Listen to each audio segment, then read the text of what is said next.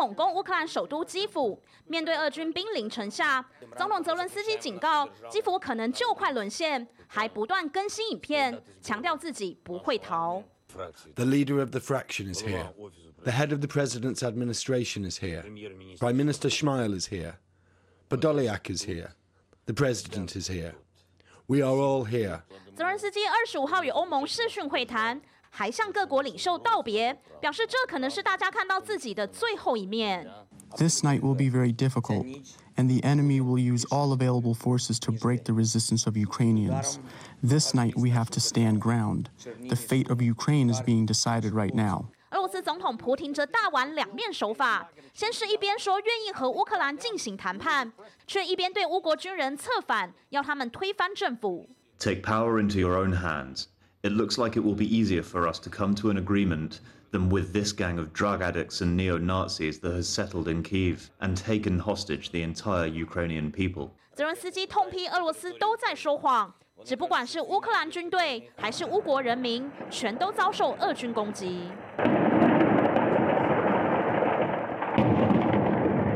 Вони кажуть, що цивільні об'єкти для них не мішень. Це брехня. Насправді вони не розрізняють, у яких районах діяти. 华盛顿邮报报道，美国政府已准备好帮助泽伦斯基离开基辅，避免俄军挟持或杀害，但遭到泽伦斯基拒绝。他沉痛表示，他需要的是弹药，不是搭便车。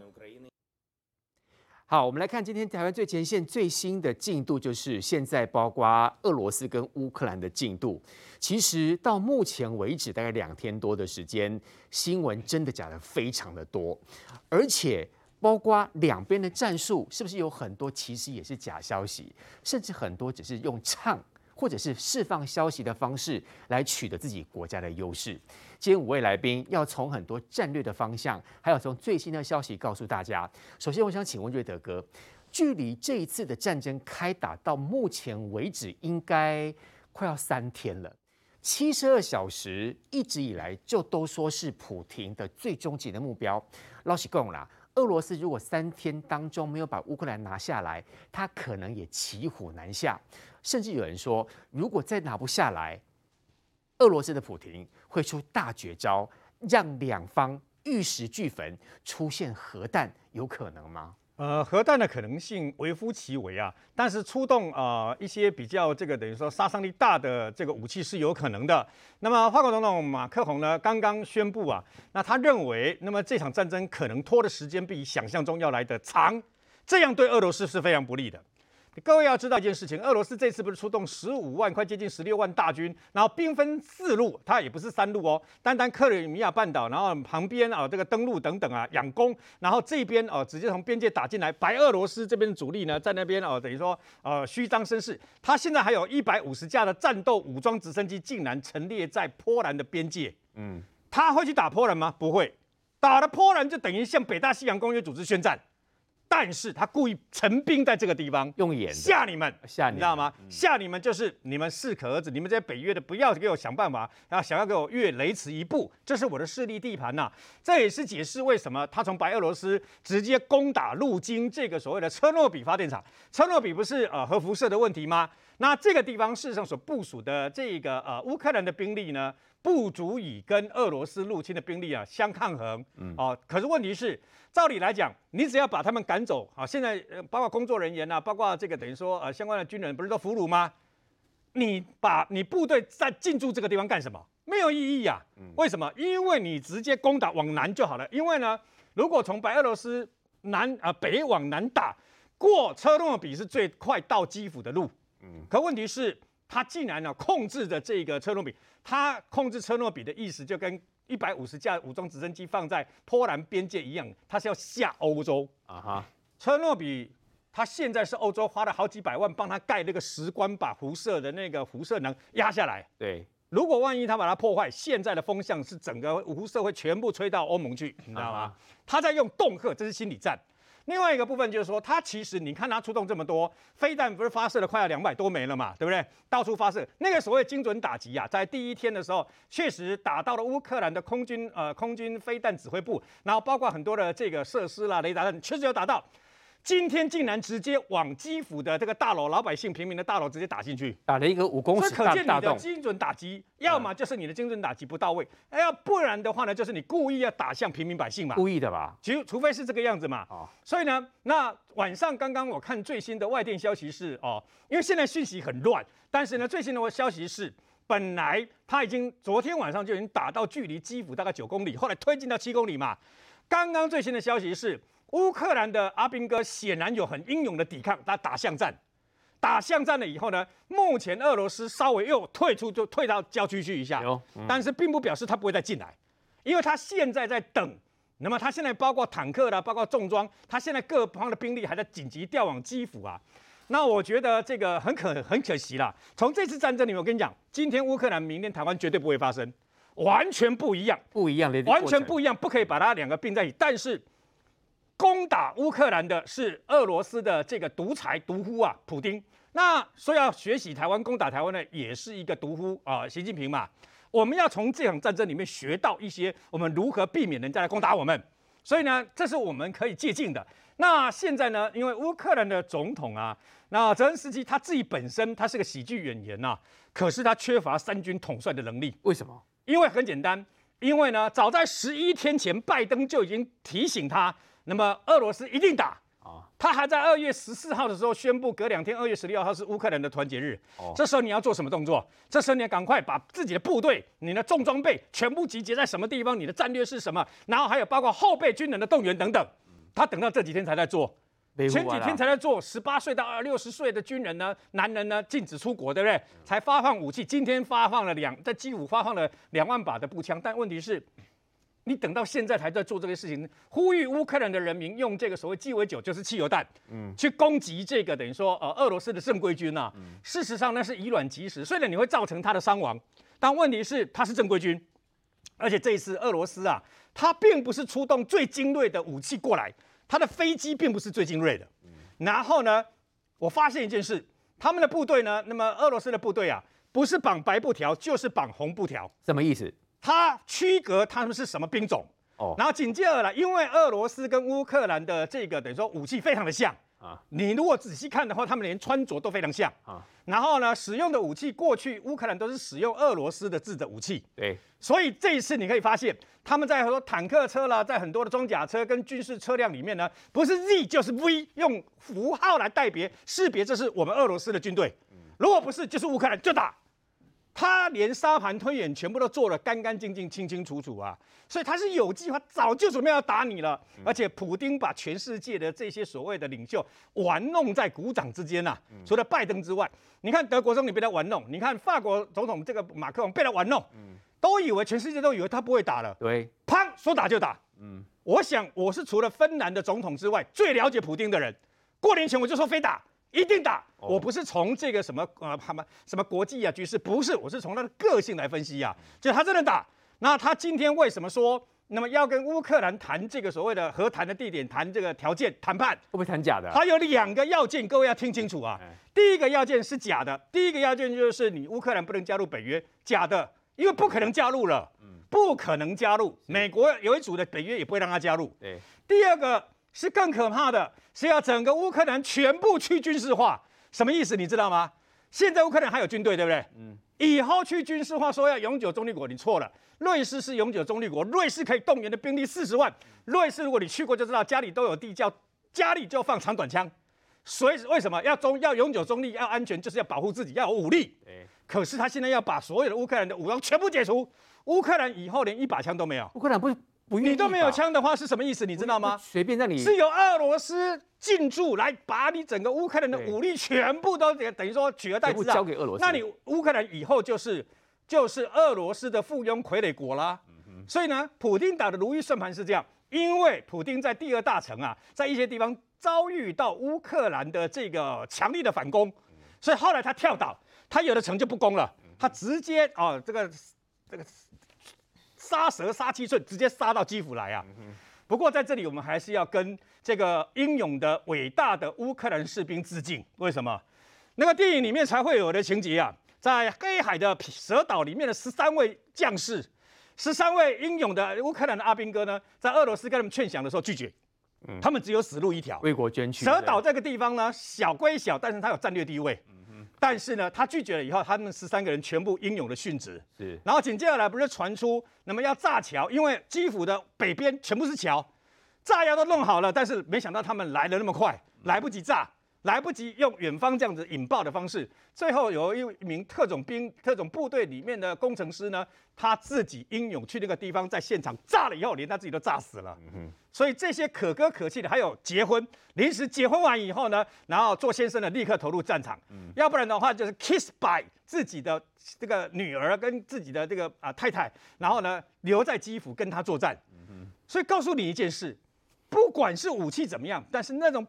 一定要保家卫国的决心，是乌克兰的这些老百姓给我们最大的启示。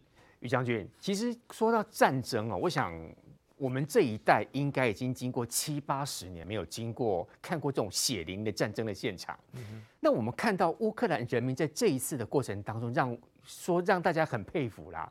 他也小，而且乌克兰从以前的军备好像是一直不断在弱化当中嘛。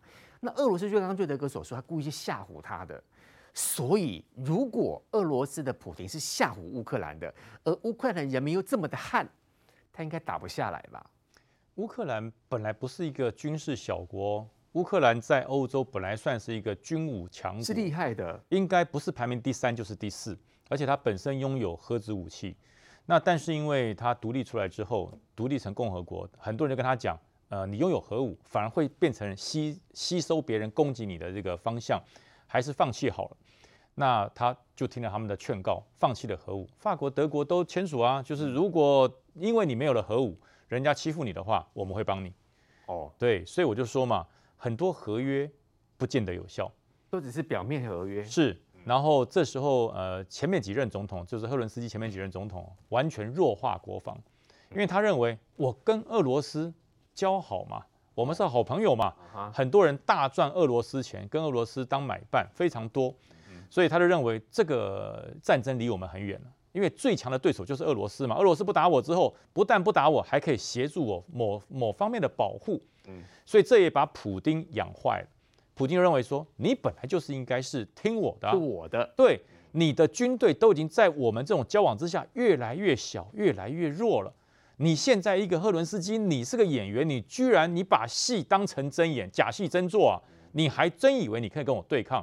那但是呢，为什么普丁到了现在勇气变得这么强壮，变得这么坚韧？其实普丁虽然说他本身是情报员出身的，但他的勇气并没有这么这么强。谁给他的勇气？拜登。哦，拜登给他的勇气。我为什么说拜登给他的勇气呢？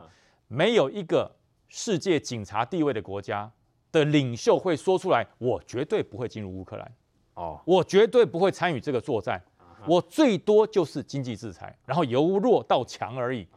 你都已经把底线讲给你听了，对不对？也就是说，我遇到了这个地方有有毒蛇猛兽，我架了铁丝网，然后我跟所有毒蛇猛兽讲，这个铁丝网绝对不会通电，因为这拜登自己讲的，对，绝对不会通电，你尽管过来好了，就算过来，放心。我也不会把你抓到捕蛇笼里面去，我会把你放到动物园里面好好养着。那你想想看，这个时候，俄罗斯的军队、俄罗斯的总统普京是吃素的吗？不是，你都已经告诉我不会怎样了。此时不打待何时？而且他一开始还不先没有先出最强大的兵力来打你。没有，没有。普丁为什么没有派出最强的兵力？因为经过他的评估，不需要用精锐部队。哦。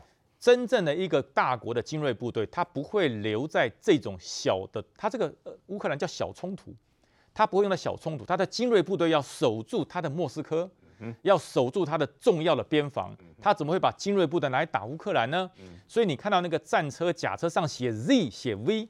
第一天有人就跟我说：“哎呀，那一定是那个赫伦斯基的那个字母第一个。”我说：“不对，那就是识别啦，敌我识别。”他说：“我这样子哦。”我说：“其实我这样子就发现这一批的俄罗斯的军队非精锐啊，最好的的这个战车，最好的甲车，它本身里面都有敌我识别器啊。对，你是我自己的战甲车，我在里面的整整体的电子仪器里面，我就会显示出来，在几公尺有我的敌，有我的友。”清清楚楚，你还需要用一个一个一个这个粉笔一类的写一个大 Z 大 V，还要透过视眼睛的视讯，大家看到说哦，这 V 是我家的，那乌克兰也写个 V 不就好了？于将军，请问哦，因为您将军出身，你觉得普廷他的剧本会怎么走？一般都说七十二小时是一个转捩点，对不对？嗯、大概在六小时就变七十二小时了。有有打下来跟没有打下来，还是其他还有不同不一样的剧本？最棒的剧本叫做不战而屈人之兵，也就是说，我占领了，我在这个白俄罗斯，我在克里米亚，我在乌东地区部署了重兵。然后我只是发射了几枚飞弹，把你的重要的设施给你做一个摧毁，然后让你的民心士气瓦解，政府宣布投降。哦，这最最棒是这个剧本。乌克兰应该不会这样。对，普丁的第一剧本就是如此。第一剧本就是我用飞弹，用威吓的方式，你看得到我的兵，我的兵不要实地的占领，对，然后你就投降了，扶植一个亲俄的政权，然后我我就一切都听我了嘛。所以乌克兰不是吃素，这个剧本应该不会出现。后来他发现这个演员好像假戏真做了。他不是纯粹在演戏，他要玩真的了，所以他才开始把大军向内推进。其实，当乌克兰的大军向基辅内部推进的时候，那不是五公里、十公里，哎，近百公里，哎，走很久，哎，近百公里。你想想看，那个装甲部队战车，你不要说，哎，战车一小时就跑二十五、三十公里啦，那两那半天就到了。那是平常在你飙车可以这样飙啊，有战术状况下，你一小时能够推五公里，了不起。嗯哼。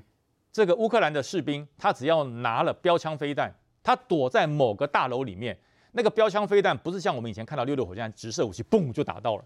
他躲在大楼里面或躲在大楼顶上，我瞄准了你，那个飞弹是打到天空，然后由天而降，不是如来神掌哈，是飞弹由天而降。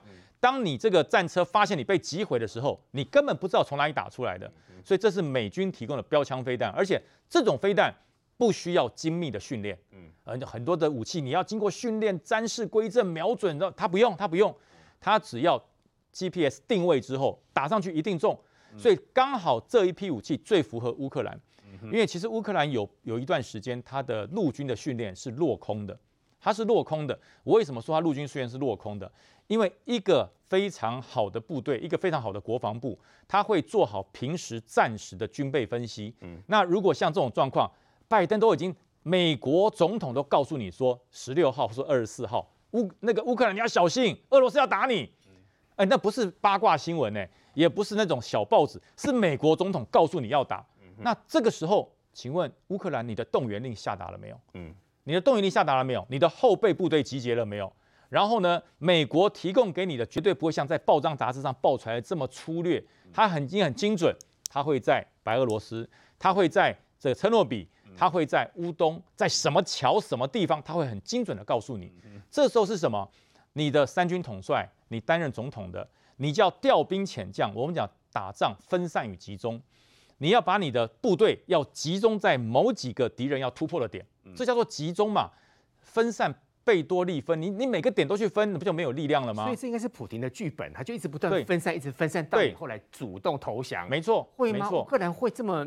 呃，以乌克兰的民族个民族特性啊，乌克兰不太容易投降。对啊，乌克兰不太容易，因为他这一投降，乌克兰就灭亡。那一直打很久，会打继续打下去哦。这就是普廷最不想遇到的事。那怎么办呢？呃，普廷一定会透过谈判来争取时间，因为他的装甲部队越往前推进，他的后勤补给怎么办？他才能够跟得上。对，你的补给不来，战车没油了；嗯、你的补给不进来。阿阿兵哥没饭吃了，你这些俄罗斯的士兵虽然是战斗民族，要吃饭啊，人是铁，饭是钢啊，最起码会持续一两个礼拜，跑不掉。他只要超过半个月以上，哎，其实俄罗斯的败相就会出来。什么叫败相？他的战斗持续力不够。对，战车没有油，叫士兵推啊。对，那你的战车的油料要怎么推进？嗯，乌克兰政府会提供给你油料吗？不可能，啊、不可能，宁可炸掉也不给你。我说我们在作战的时候，如果说我们这个这个这个接口。这个城市守不住了，我们会做坚壁清野，全部烧掉、炸掉，我也不会留给你。所以俄罗斯很清楚，只要超过半个月以上，这场战争它不但是消耗民力，而且俄罗斯内部的反战声量会起来，而且在全世界那种你是一个侵略者，对你的谴责、对你的制裁，普京受不了，所以他必须要打打谈谈，打打谈谈，争取时间，最主要是要瓦解乌克兰，还有盟邦要支持他的那种感觉，只要瓦解了。他就不战而屈人之兵了。如果普亭打打谈谈要瓦解乌克兰这种坚强对方这个敌对对方的这个决心，但事实上看不太出来。这两三天我们有发现到说乌克兰人真的很厉害，哎，打死不退。然后呢，你看就像刚刚瑞德哥所说的，才刚刚结婚而已，男女生直接投入军队，连七八十岁的阿伯都出来扛枪，要跟你拼到底，哎。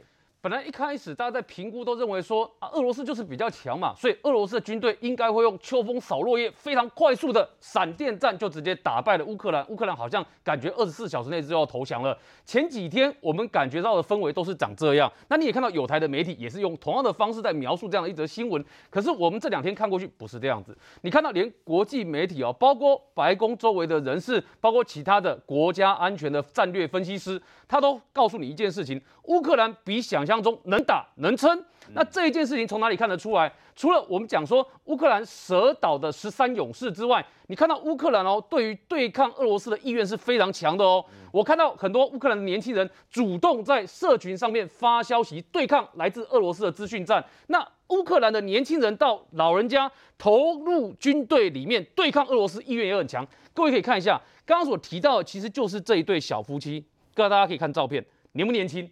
很年轻吧？嗯，这么年轻的一对夫妻哦，他们本来预计是今年五月八号的时候呢，他们才要结婚，但是在五月八号之前就发生了这一场战事，所以他们就决定先去结婚。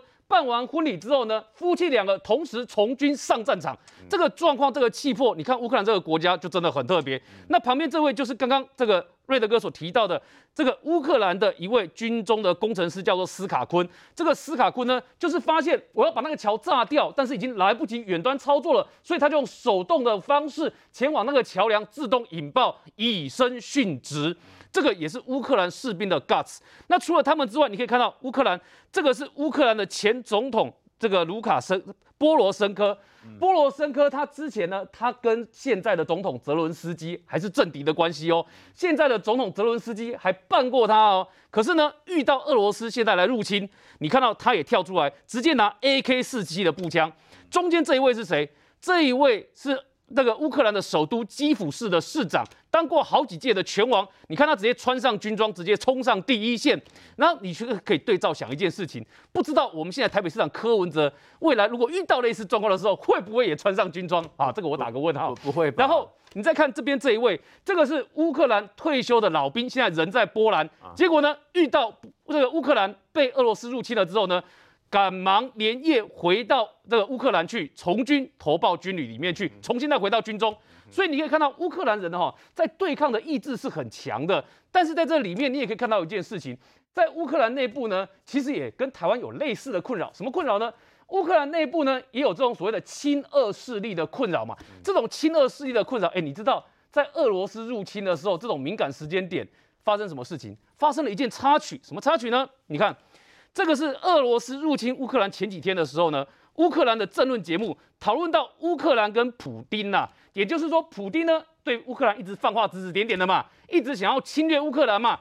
那连续过去的八年都是处于不好的状况，可是在这个时间，这个亲俄的俄罗斯的乌克兰的议员，他叫苏夫利奇，他说：“我不觉得普丁是坏人啊，我觉得他也不是威胁啊，我觉得这个俄俄罗斯跟乌克兰的关系不好呢。”都是乌克兰执政党的错，都是现任总统泽伦斯基的错。啊，这个话一讲完哦，你知道，在现在人家要入侵你的时这么敏感的时间点，你知道有人冲上去揍他，谁冲上去揍他？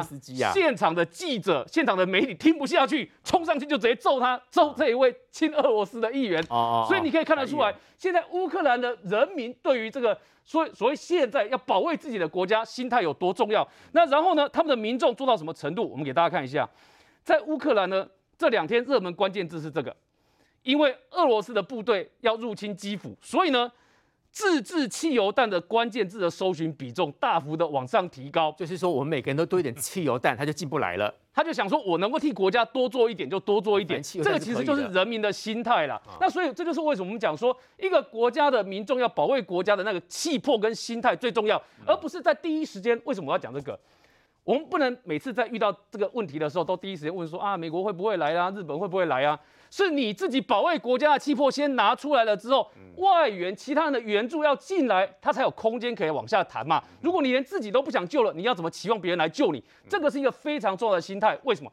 因为我们都知道这几天呢，除了乌克兰人自己在保卫自己，仗打得非常漂亮之外，你也可以看得到的是，之前我们讲的美国方面对于俄罗斯的经济制裁是源源不断的进来，然后你也可以看到欧洲在欧盟在这两天呢也决定了经济制裁的项目，所以我们可以看到，在这个时间这个重不重要？当然重要啊！我告诉你一件事情，俄罗斯的状况没有大家想象中这么好。给大家看俄罗斯状况不好，不好，给大家看两个数据。第一个数据是这个是俄罗斯二零二零年的 GDP 的成长率是负。二点九五 percent，那去年的状况也是不好，所以它是连两年 GDP 的状况都不好。那除了 GDP 状况不好之外呢，那你要知道，在俄罗斯呢是个贫富差距非常大的国家，有多大？你看这个图，在全世界各国里面哦，这个前百分之一的人所拥有的财富比例，在俄罗斯的人是最高的，所以表示俄罗斯的贫富差距呢，在世界各国里面，它的贫富差距领先领先群伦呢。那这个代表什么意思？代表说这国家经济状况不好，但是呢。啊，你有钱人要把国家资源都拿走了，所以一般老百姓心里会不会不满？会有不满的。那你再看现在普丁目前哦，他遇到什么状况？俄罗斯总统普丁目前面对到的状况就是，你看这两个数字，第一个数字叫做消费者物价指数呢，创近五年来新高，也就是老百姓呢，我赚没那么多钱，但我买东西变贵很多，这是这是第一个。第二个，这个卢布贬值，它的货币贬值代表什么？进口的东西变贵了，进一步的推高通货膨胀的动力。对，所以呢，在这个时间呢，他的人民基本上对经济是非常不满的。这就是前面在讲的，他的人民于将军说的反战气氛，在这个情况下是会产生的。可是，那为什么国际制裁很重要？因为国际制裁要封锁对于俄罗斯取得资金的管道。在这个情况之下，我冻结你的账户，封锁你取得资金的管道，你的物价通膨会变得更严重，到时候你的民怨就会更深。那所以现在大家在讨论到目前啊，这两天的密切观察期，到底 SWIFT 就是等于说国际电信的一个重要的一跨国银行的机制，会不会把它给踢出去？这就很重要，因为一旦俄罗斯被踢出去这个机制外面呢，按照伊朗之前被踢出去之前的例子来看，通货膨胀跟物价情况会变得恶化更严重，一起。所以这一招大绝如果放下去的话，对俄罗斯内部来讲冲击会更大。这就是为什么俄罗斯没办法打长期消耗战的原因。所以。对于乌克兰的民众来讲，他如果仗打得越漂亮，他撑的时间越长，时间不站在俄罗斯那边，时间站在乌克兰人这一边。所以你可以看一下，这个是乌克兰人啊，乌克兰的国防部公布的数字哦。乌克兰公布的数字是，哎，你知道俄罗斯的民众啊，我们刚刚讲说国内经济不好，通膨严重，被制裁下可能更严重，经济恶化，贫富差距变严重。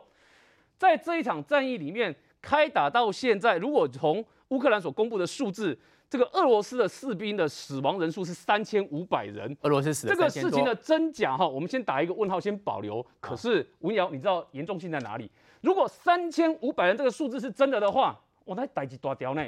因为俄罗斯在对车臣的战争里面打了将近两年的时间，将近一年八个月、一年九个月左右的时间。死亡人数也不过才三千多个人哦，哦，这个数字有问题。这个是四十八个小时的时间哦，所以这个数字如果是真的，或者说它有一半是真的，这都很严重。俄罗斯真的很弱，这都很严重。然后你看它的坦克被打掉的架数是一百零二，那你也看到它关于这个飞机的部分也被打掉十四架，直升机十八架，火弹飞射系统是一架。所以你可以看到这个是他们现在所公布出来，其实这也是告诉大家一件事。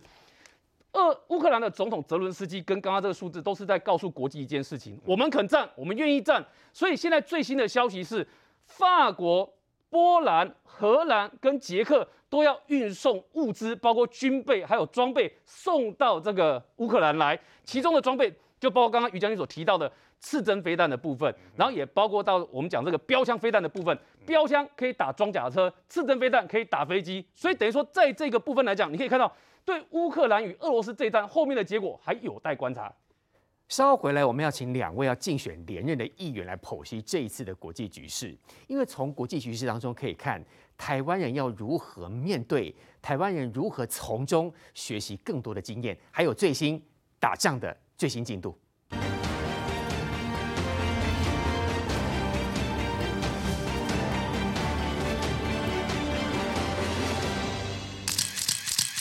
美国第七舰队一艘伯克级驱逐舰拉尔夫·强森号二十六号上午罕见打开船舶辨识系统，从台湾海峡南方一路北上，高调穿越台海。另外，还有一架 EP-31 电子侦察机也在台海西南方空域来回巡弋。美军证实此事，强调这是展现美国对自由开放印太区域的承诺。拜登总统上去年一月上任以来，等于是第十四次通过海台湾海峡，有效地展示了美军在这个区域的存在，也向印太地区美国的伙伴国或盟邦传达是说，美国仍然会非常重视在印太地区的安全承诺。学者分析，美方选在乌俄开战期间巡弋台海，目的就是要安抚亚太盟邦。而这艘伯克级还是美军火力最强大的驱逐舰，配备神盾战斗系统，有强大的防空反舰能力，还能携带九十枚战斧飞弹，核阻力十足。如此大动作，就是因为俄国这次攻打乌克兰，被认为可能牵动台海情势。俄军的行动很类似共军之前讲的一个首战即决战。解放军来说，他看到俄罗斯这一次，他一定会去学。下一步，我们就要更要去观察中俄军演的发展。就对岸会因为俄乌之间的问题啊，产生一个联动。如果不同，我们不能够相提并论。国防部长邱国正信心喊话，只说台海与乌俄不能直接类比。但日本产经新闻在台支局长石坂明夫脸书发文强调，国际最关注乌俄的一定是习近平，因为如果将来打台湾，要考量到中国能否扛住类似的国际制裁。乌克兰战争对中国与台湾来说几乎是一场预演，代价越大，习近平就会越投鼠忌器。军事专家强调，台湾除了有海峡天险能阻止重装甲长驱直入，战略地位又更加重要，美日很难坐视不管。但最重要的是，台湾也要武装好自己，毕竟自助才能得人助。好，这个俄罗斯打乌克兰已经进入第三天了哈。苏培议员，我想请问你，是不是有很多选民问你说？哎，安尼拢拍起来啊！吼，阿强啊，真正是咪可能拍咱台湾啊？啊，那拍的时阵，咱台湾是不要来处理。我相信一定有很多选民问你类似的问题哦。我觉得大家看到这一次这个俄罗斯打乌克兰，看的都是触目惊心，然后因为起码我在我出生之后就没有看过这样子的画面，七八十年大家没看过。对，对，所以我觉得这个画面其实对大家都非常的恐慌，尤其现在讯息，尤其开打之后，包含各家媒体从。呃，国外的或者是我们自己内部台湾内部的媒体讯息都非常非常的混乱。哦，有时候是哎、欸，好像俄罗斯打的比较好，有的时候又乌克兰打的比较好，很多是假的。是，可是你完全不晓得这到底中间是发生什么样的状况。然后有的时候是这个，比如说刚刚这个青黄给我看到的是，哎、欸，俄罗斯的这个军人居然因为后后给不足，把他的武器拿去跟乌克兰的名家。换食物吃。俄罗斯军人这么弱？是啊，所以你会想说，哎、欸、啊，俄罗斯不是应该要哎，普丁应该要准备好，才让他的军人去打乌克兰吗？他补给有问题？对，怎么会是他自己的军队完全没有后后补补给的问题？真的假的？你也质疑？是，所以而且报道的是路透社哦，路透社，路透社。不是因为我觉得现在的讯息真的是非常非常的混乱，有一些是认知作战，有一些是心理作战。不过这个种种都告诉台湾，就是说，如果我们现在大家都在讲说，今日乌克兰，明日台湾。如果我们要变成今日乌克兰的话，那代表我们就要跟乌克兰一样，军事什么全部都没有准备好。比如刚刚。于北辰将军所说的，乌克兰过去的好几届的总统，他们根本是放弃国防，他们不想要，因为他们觉得说，他们如果把自己的这个呃军备准备好的时候，好像在挑衅俄罗斯，所以他就放弃了，就完全放弃这个部分，让自己非常的弱化，也导致说说俄罗斯今天普丁要攻击你，就是因为怎样说啊，归你列的罗摩列准备列列武武装战备了嘛，你一定要想这一点，是嘛？所以就算是你的人民战斗意识非常高。你的人民觉得我乌克兰就是乌克兰，俄罗斯就是俄罗斯，我绝对不会跟你修，我一定会跟你修出到底。可是你就是没有武器啊，因为你没有没有没有武器啊。是是是，所以从这一点来看，我觉得台湾当然就是说刚刚有讲的哦，就是说总统在今呃上个礼拜三的时候其实有讲过，台湾在跟乌克兰其实有几点的不同。第一个，我们的战略位置不同。好，第二个，我们的地理位置，我们有天险，我们海洋这个台湾海峡的这个保护。第三，就是说台湾在这个整个供应链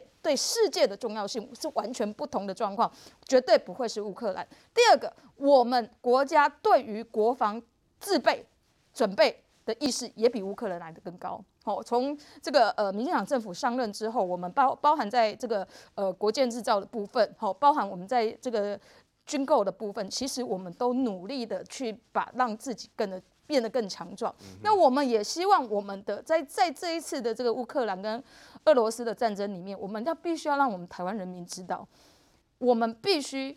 准备好自己，才能够跟中国去竞争，而不是用填供、用清共的方式。因为我们二零一八年我们看到啊，如果你清共、填供的方式，你有可能是变成下一个香港，对不对？那时候大家也讲，今日香港，明日台湾呢、那就是亲共，相信中共一国两制会让你保安全。结果没有啊，他只要一个不开心，他就给你撕毁中英联合声明，说那个中英联合声明是假的，是没有用的，已经过时的。对不对？所以种种种种，从这两个事件来看，如果我们不想成为乌克兰，我们不想成为香港，台湾就是第一个。我们要让这个军备能够自给自足，这是第一个。第二个，我们跟世界的关系必须要好。你看乌克兰这一次为什么会轻易的被打？刚刚大家讲的啊，现在俄罗斯把很多的武器放到波兰去，波兰过去也是俄罗斯的这个呃苏联的前盟国啊，他怎么不敢打他？因为他知道波兰第一个他是北约联盟的这个合约国，第二个他的第。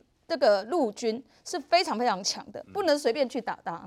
所以，如果我们在军备能够自主之后，我们跟国际的关系也都能够友好，这才是自我保卫最好的方法了。吼，地水光卖用跨国的。当然，阿姆哥跟跟这个乌克兰一样，我们其实有一个困境，就是说我们有自己想要保护自己国家、自己国家自己救的人，也有亲中舔共的人。哦，比如说。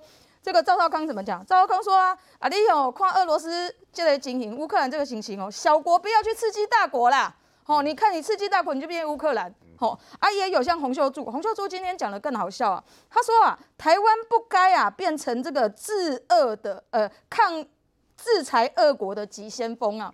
而且啊，他还说啊，台湾根本就是跟呃全世界都一样，到底俄罗斯是被害？还是受害国 要想清楚啊！这样子啊、哦？是啊，他的想法是说，哦，乌克兰都是俄罗斯的一部分，还是乌克兰硬要离家出走，所以现在被打了。我在想，那你就不要打乌克兰，自己就不会受害了。是嘛？你看嘛，我我要讲的就是说，当全世界都在踏伐，甚至俄罗斯自己的人民都认为俄罗斯出兵乌克兰是非常不对的时候，我们国家居然有一个在野党的前主席洪秀柱。还讲这种跟呃俄罗斯一个鼻孔出气的话，我觉得这真的让人家很匪夷。哎，舒培，我帮你补充一下，我觉得他的态度跟中国现在的态度是一模一样的。你知道中国的官方发言人哈，被问到跟乌克兰和俄罗斯有关的几个话题的时候呢，有三个部分他是不敢讲的。哪三个部分他是不敢讲的呢？华春莹面对到记者在问他，哎，你认为这个俄罗斯对于乌克兰的行为是不是侵略？对于这个部分呢，中国的官方发言人他是卡住的，他就告诉你说，这怎么可以叫做侵略？你当然不可以叫做侵略。换言之，洪秀柱当然就不会讲说这个俄罗斯对于乌克兰行为是侵略嘛，所以才会认为他们是一部分嘛，一家人嘛，很正常。那第二个呢，中国的发言人面对什么东西他是卡住的呢？记者在问他说，哎，那你们会不会呼吁说？这个俄罗斯跟这个什么跟乌克兰之间呢，会呼吁这个俄罗斯要撤军呢？啊，这一件事情呢，中国的发言人他也是不敢讲的，对他也是不敢讲说叫叫俄罗斯要撤军的。那第三件事情是什么呢？是关于说呼吁俄罗斯跟这乌克兰停战的事情呢？停战两个字，哎，也是不能讲的。所以换言之，对中国来讲呢，现在遇到中乌克兰跟俄罗斯的议题呢，它是卡住的。所以很显然，刚刚苏培在讲的时候，我就觉得洪秀柱前主席的这个立场呢，跟中国好像太像了一点啊。元之议员，刚刚来宾讲了蛮多轮的哈，您觉得哪些你认同，哪些你不认同，甚至是国际消息，你认为哪些是假消息，哪些是真消息？其实我觉得大家会关注这件事情啦，就是当然就是会觉得说台湾跟乌克兰在某种情况是有点像，比如说都是地缘政治方面都是夹在一个很大的一个有侵略风险的国家旁边嘛，像乌克兰旁边就是俄罗斯，然后我们就是中国嘛，然后大家会有一种投射到自己心里的那种感觉嘛。特别是我觉得最震撼的是，乌乌克兰他从头到尾都不认为俄罗斯会打他，在俄罗斯发动战争之前，百分之八十的乌克兰人都不觉得会打仗，甚至还去过情人节。结果说打就打，那普丁呢宣布说要采取特别军事行动，炸弹马上飞弹马上就飞过来。那普京说一套做一套啊，很很恐怖啊。所以是，所以大家就是会在思考说，那从这个。从这俄乌之间战争，我们可以看到什么东西嘛？会会对应到自己身上啊？嗯、那当然，我觉得乌克兰他的那个抵抗的确是令人非常钦佩。因为我记得礼拜四中午的时候，那个时候有那个战争的消息出来的时候，大家都在想说，很多人专家分析是大概四十八小时到七十二小时，可能乌克兰就会被推翻政权，然后建立一个亲共。现在已经过四十八小时了，已经过四十八了。所以明天中午，如果说他还继续在抵抗的话呢，就超过七十二小时，他已经超过很多专家的预期。厉害了。然后他们的士气，我觉得是非常高昂啊。比如说，他们不管是我也看到国会议员呢，一个女的国会议员才三十六岁，拿着 AK AK 四十七啊拍照啊，就是说她也要学习怎么去扣用用这个枪。她没有落跑，也没有落跑。对。然后有一个前总统，美女的关系 啊？什么？因为她是美女。哦，她是美破照片了。然后还有一个五十六岁的前总统，一个呃糖果大亨，他也是，他也准备要用 AK 四十七上战场。会不会只是演一演，事实上根本没去打？哎，这个至少也是一种自鼓舞士气的方式嘛。鼓舞士气。然后现在他们讲说，现在基辅啊，呃，很难被攻占，一个原因是因为各地出现了很多志愿军。比如说有、哦、有，我刚刚看到有一个三十几岁的历史学者，他也拿枪去守在一个桥梁旁边的旁边，准备要保护了。所以我自制汽油弹等你来。对对对，我觉得这些都就是让人家蛮感动。还有刚刚很多感人故事，大家都讲嘛，就是说他有很多事，呃，很多士气让人家士气高昂的事情在里面。那另外就是国际间现在也已经慢慢伸出援手了啦。譬如说像这个荷兰啊，我看捷克啊。通通都有给很多武器啊，那德国是比较好笑了，德国是说给五千个头盔了，那然后然后呢要要在境外自取了，哦，境外自取就比较被他酸哦。那法国也说要给，要也也还没有说要给武器，但是法国在不久前呢，在英吉利海峡呢扣了一个俄罗的货船，俄罗斯的货船，所以可能也要给予他经济制裁。所以随着就是他们境内的士气高昂，以及国际间的元首不断的伸出，我觉得这个战争还很难讲。你认为还很难讲？很难讲了，因为他现在没有办法全面的占领嘛。如果进入到巷战的时候，那这个部分就是打后勤支援啊。然后我也在网络上看到，也不知道真的还是假的，就是说俄罗斯的那个军车啊，没有油的，然后抛在路边，然后乌有一个乌克兰的司机去去跟他们讲说，需不需要把你拖回乌俄罗斯？还在嘲讽 嘲讽他们，然后呢还跟他们讲说，哎，俄罗斯已经投降了啦。然后俄然后乌那个乌克兰司机就扬长而去。所以就是说这个事情就是对照过来，就是说我们。的后备到底有没有准备好了？我觉得这也是这两天网络上很多人在讨论的部分。比如，比如说，好，假设哎，战争说打就打，好，那我们现在要去哪个防空洞？其实我们也不晓得，或者是说我们要去军中报道，其实我们也不晓得。那以前的后备是五天嘛，那现在要改成十四天，好像三月多开始就要军中现在非常重视这个后备延长十四天这些事情。嗯，那可能也会有一些问题出现，大家赶快把它。改改进跟经济啊，那国防部分，我觉得大家不要一直讲国民党什么党军购，其实没这回事，因为有一些只是说去冻结预算，是希望国防部可以做更好的报告。那至于说什么小国不要刺激大国，我觉得这本来就是这样啊，这有什么错吗？就像民进党政府也没事不会去刺激对岸啊，难道民进党会故意去刺激吗？如果要刺激的话，为什么不把我们现在？所以你说乌克兰刺激俄罗斯哦？啊！你说乌克兰刺激俄罗斯，小国不要刺激大国，我不知道有什么问题啊。不然民进党一直说要台独，就把宪法改了啊。对不对？陆委会改成外交部啊？为什么不？不是因为在这个事件里面，乌、啊、克兰没有刺激俄罗斯，但俄罗斯仍然会去打乌克兰。就算小国不去刺激大国，大国想大国想打你，仍然会想打你。就好像中国要军机绕台，军机绕台，他就军机绕台，军机绕台。所以前提就是小国不管怎么样，都要自己做好自己国防的准备。这个我觉得大家是没有问题的。真的小这个这个要充实国防自立自强，这个是大家共识啦。嗯。那现在不需要利用俄乌去找敌人啊，俄乌战争其实他们战争已经很可怜，死伤那么多人，然后利用这个机会来攻击国民党，我就觉得没有太大意义了。稍后来我们继续看，俄罗斯人跟乌克兰人都同属于斯拉夫民族，这个斯拉夫民族就是所说的战斗民族，你打我，我就打你，所以这场仗是不是因此会一直不断持续下去？稍回来。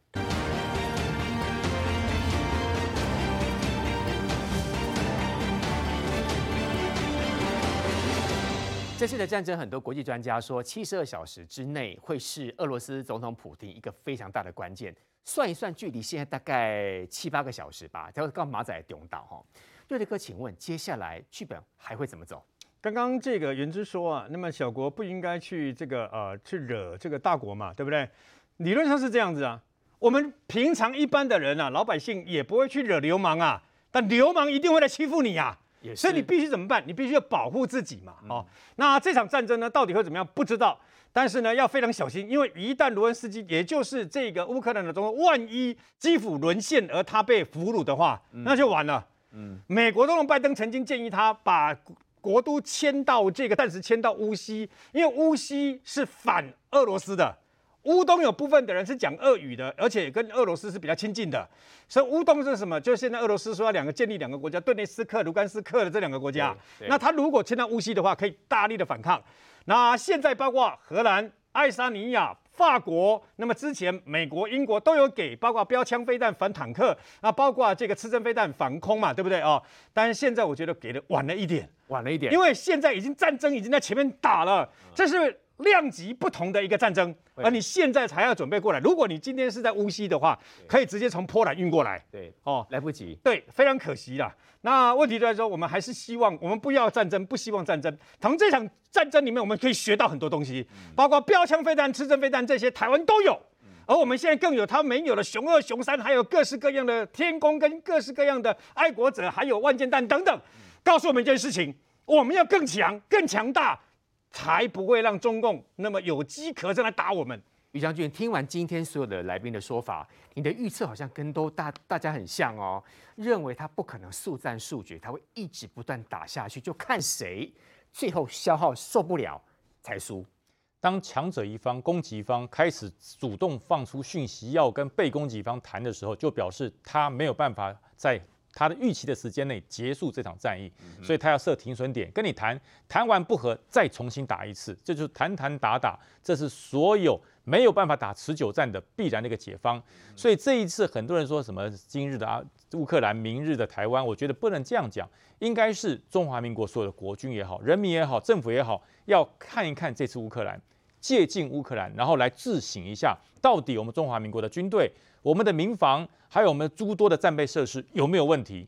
如果今天骤然受到攻击的是我们，我们有哪些地方准备不足？我觉得我们不能看热闹，也不能说一昧的说就开始要唱和或者是唱衰都不要，找出问题来解决。因为很难得有这么一场血淋淋而真实的战争发生在世界上，而且在这个人手一手机、人人皆记者的时候，你会发现其实很多的战场透明化，你要如何获得？你要如何去掌握这些敌情的威胁，然后再对敌情威胁最重的地方，我要如何来补足我的我的问题？嗯，我觉得这是这都是太珍贵的经验。不要轻估任何人，这个人也许是你的敌人，甚至你觉得他对你非常的友好，你也不能轻估他。绝对不能轻忽，因为任何一个人都会成为关键人物。是，所以这一次谁晓得那个蛇岛上的十三士兵居然开始激励了乌克兰强大的反抗能力？